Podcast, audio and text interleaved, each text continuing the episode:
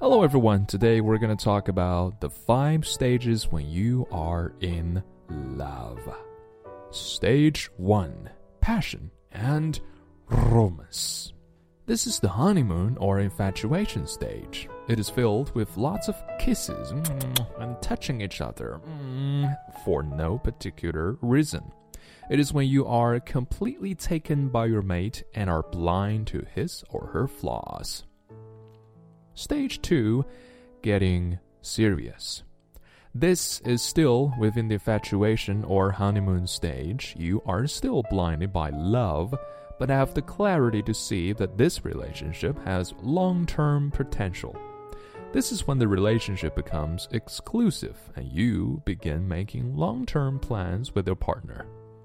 There is still lots of hand holding, cuddling, and you give each other meaningful nicknames you begin to share yourself more intimately with your mate. And stage 3 Relationship Plateau. Stage 3 is when the relationship becomes real. The blinders are off and you see your partner for who they really are. Physical touch, like hand holding, kisses, and other forms of physical intimacy, may starting to slow down a bit.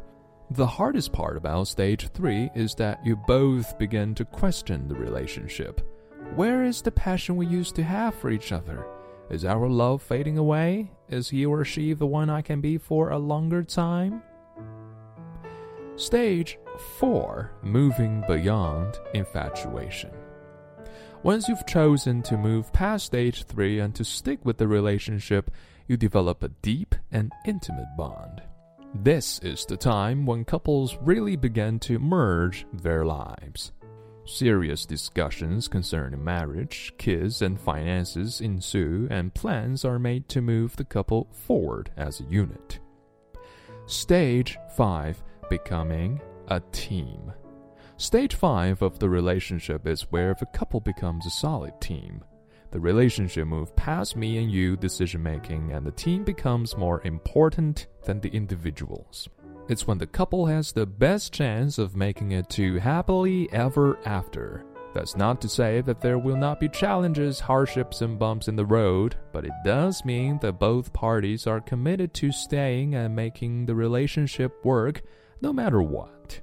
So, which stage are you in? Stage 0 that's not my problem. 今日跟读金句 Number one.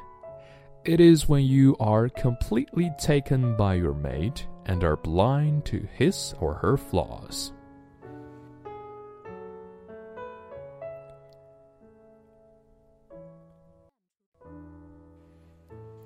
And number two, serious discussions concerning marriage, kids, and finances ensue, and plans are made to move the couple forward as a unit.